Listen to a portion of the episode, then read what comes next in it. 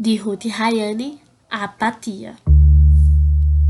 Queria poder dizer que sinto alguma coisa, mas a verdade é que eu não sinto nada. Gostaria de poder reagir, mas o máximo que consigo é ficar parada.